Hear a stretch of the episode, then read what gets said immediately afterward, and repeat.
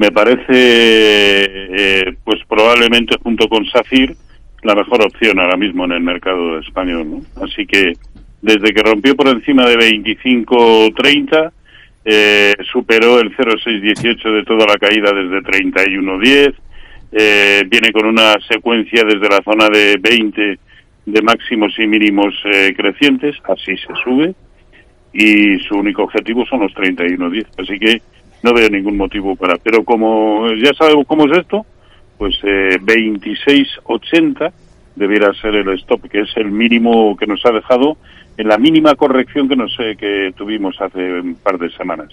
Eh, con esa precaución para preservar una buena parte de los beneficios que ya acumula, a mí me parece eh, magnífico que eh, mantener. La, la vela semanal, además, que nos deja es de continuidad alcista.